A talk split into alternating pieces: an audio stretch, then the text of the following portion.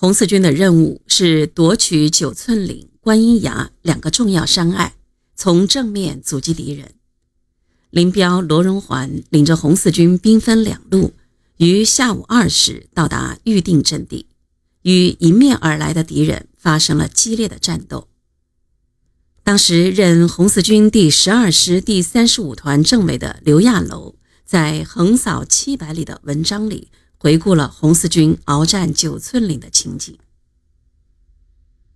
太阳晒得石头发烫，草木丛生的山地里。分外闷热，战士们一手提枪，一手悬负着石块草木，艰难地向山顶攀登。山高且陡，动作不快，加上敌人群集山头，火力密集，手榴弹四处滚炸，黑烟翻腾，山石迸飞，不少同志被击中滚跌下来，攻势被挫。指挥员们身先士卒。带领着战士们前仆后继，勇往直前。嘹亮急促的冲锋号声直冲云霄。十一师政委罗瑞卿同志就是在这次战斗中率领部队冲锋时负了重伤的。可是敌人拼命抵抗，做垂死挣扎，眼看只是猛冲不能解决问题，而且敌人在我各次冲锋的空隙中继续修筑工事。绝不让敌人的攻势修成，绝不让离开了乌龟壳的敌人再缩进乌龟壳去。师决定立即集中全师迫击炮向这个山头实行集中射击。敌人攻势还没有修成，加上人员非常密集，红军这一顿炮击发挥了最大威力，直炸的敌人血肉横飞，不知所措。红军战士们一跃而起，不等炮击停止，立即开始冲锋。敌人被炮打昏了，没提防红军战士突然冲到他们面前，在这次猛烈突击之下，很快垮了下去。我军占领制高点后，好像神兵天降，直朝山下压去。敌人那些北方来的兵，山路跑不快。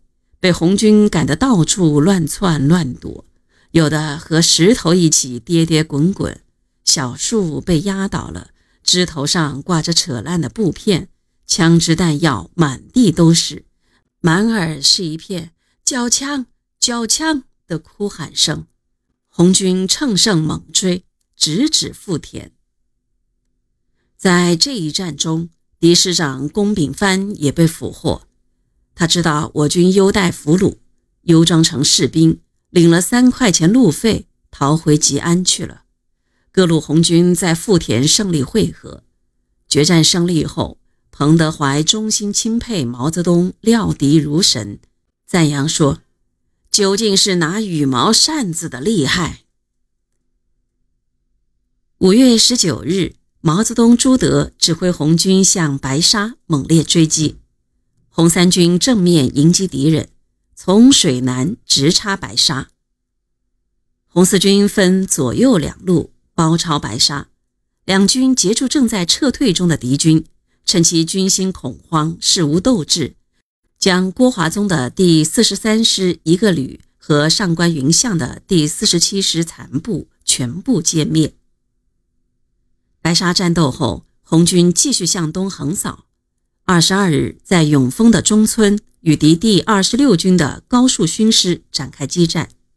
拂晓，左翼红三军团，右翼红四军由西南把四面背山、中间是平地的中村团团包围。高师师部及其一个旅七零八散，狼奔使突，无法组织作战，只得依据村中的住房、田园、沟渠顽抗。红军发起总攻。歼敌师部及一个旅，敌师长高树勋丢掉部队，弃马夺路，逃到大金竹收容残兵败将。为便于指挥作战，毛泽东于二十四日在南团组织了红一方面军临时总前委，毛泽东为书记，朱德、彭德怀、林彪等都是委员。总前委决定继续东进，攻打敌第六路军朱绍良部。